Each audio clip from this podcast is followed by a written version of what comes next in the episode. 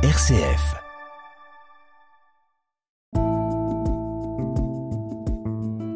Regard chrétien sur l'actualité. Dorothée Scholz. Bonjour Père Christian Delorme. Bonjour Dorothée. Vous êtes administrateur de la paroisse de Bron et c'est avec vous aujourd'hui que nous allons revenir sur les moments qui ont marqué l'actualité cette semaine. Et on commence bien évidemment par cette actualité qui est la disparition de la reine Elisabeth jeudi qui s'est éteinte en Écosse dans son château de Balmoral à l'âge de 96 ans. La fin de 70 ans de règne, l'un des plus longs de l'histoire puisqu'on le rappelle, Elisabeth II est arrivée au pouvoir en 1953 à l'âge de 25 ans. Quel regard portez-vous sur cette disparition, Père Christian Delorme ben, Je crois d'abord qu'on peut présenter nos, nos condoléances à à tous les sujets britanniques, membres du Commonwealth, aux membres de l'Église aussi euh, anglicane, puisque Elisabeth II était chef de, oui. de, de l'Église anglicane. Euh, c'est assez étonnant ce, cette histoire parce que euh, moi personnellement ça me touche, je, comme sans doute beaucoup de gens beaucoup. de ma génération, parce que euh, j'avais trois ans quand elle a été couronnée euh, reine d'Angleterre et, et, et j'ai envie de dire on l'a on l'a toujours connue. Les, les, présidents de la République en France ont changé, les papes ont changé. Euh, les premiers ministres ont changé. Je crois qu'on a une quinzaine ou une dizaine. Elle a eu une, première, une quinzaine de premiers ministres en, en Grande-Bretagne. Donc c'est une femme qui, qui euh, incarne une certaine continuité. Euh, c'est le dernier grand personnage vivant du, du, du XXe siècle. Et, et, cette femme a été quand même assez, assez remarquable parce que on parle toujours du rôle symbolique de la reine d'Angleterre ou du roi d'Angleterre, puisque maintenant ça va être son fils Charles III qui va régner. Mais euh, c'est plus que symbolique. Elle, elle a maintenu l'unité de son royaume. Euh, elle a traversé mille crises. Elle, elle a été un, un, acteur de paix dans le monde. Enfin, sa stabilité faisait qu'elle était un acteur de paix. Et puis ce qui est étonnant aussi en France, c'est que voilà, nous nous avons euh, décapité le roi euh, après la, la, Révolution française, euh, mais en, en nous, euh, il reste quelque chose de, de l'attachement au modèle monarchique. Euh, il y a qu'à voir bah, comment la, la, saga de la famille royale britannique n'a cessé d'intéresser une grande partie des Français, comment aussi les, les, les, les, souverains, le, le souverain de, de, de, Monaco. Voilà, il y a, y a une espèce d'attachement à. Elle était un peu la reine de cœur des, des Français d'une certaine manière. Je ne crois pas me tromper en, en disant ça.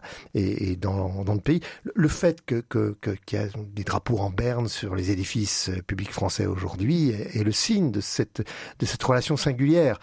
Il n'y a pas le même lien avec le roi des Belges, avec mmh, les souverains des Pays-Bas ou du Danemark, mmh. quand bien même il y a un prince consort danois, voilà, qui est d'origine française. Donc c'est quelque chose de tout à fait singulier.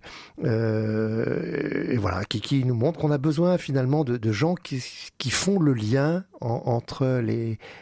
les époques euh, qui traversent euh, les grandes périodes de l'histoire mondiale. Et elle, a été ce grand témoin.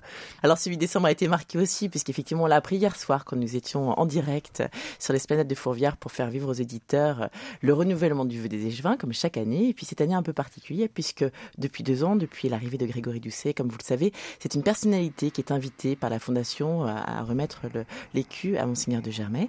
Et cette année, c'était André Manoukian, le célèbre pianiste, qui a interprété, donc, à l'issue de la messe et des échanges qui ont eu lieu, un, une très belle interprétation de Amazing Grace en présence d'un saxophoniste, euh, Alexandre, que je vous invite à réécouter en podcast. C'était absolument magnifique, sans savoir encore, puisque l'annonce du décès de, de Queen Elizabeth venait d'arriver, mais effectivement, il y a eu un moment d'émotion, en tout cas partagé par l'ensemble des personnes présentes euh, sur l'esplanade.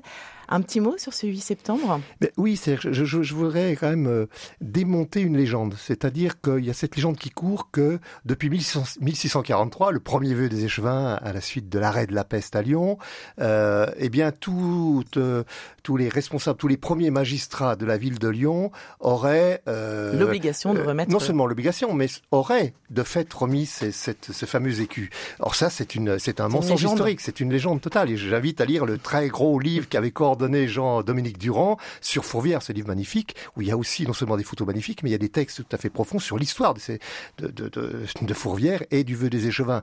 Euh, en fait, il y a eu des interruptions après la Révolution française entre 1789 et 1848, ça ne s'est plus fait.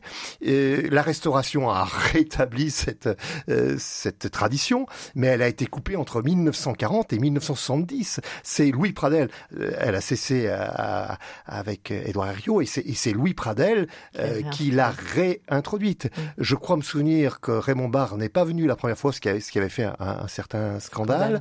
Euh, euh, mais c'est c'est pas une tradition euh, absolument euh, destinée à, à, durer forcément quoi.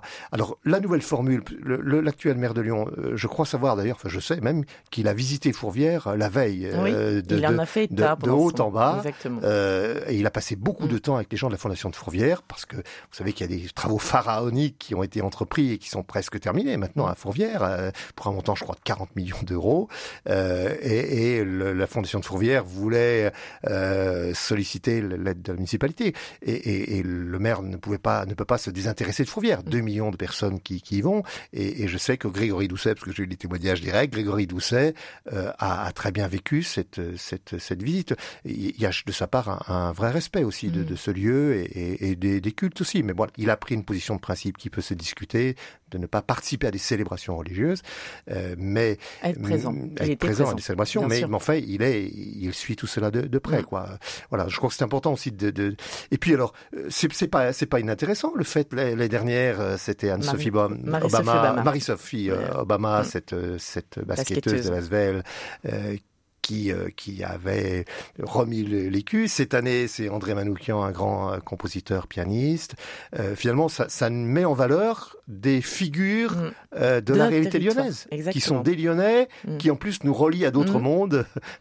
L'Arménie pour Manoukian, le, la diversité pour pour Marie-Sophie Obama. Voilà, donc je trouve que il faut accueillir ces évolutions aussi avec avec bonheur. D'ailleurs, je crois que l'archevêque de Lyon se fait tout à fait à à, ce nouveau mode de fonctionnement. Merci beaucoup. Eh bien, merci beaucoup. Très content de retrouver, de vous retrouver, de retrouver les auditeurs de RCF. Pour cette année. Merci beaucoup de nous accompagner encore une fois. Bon week-end. Merci.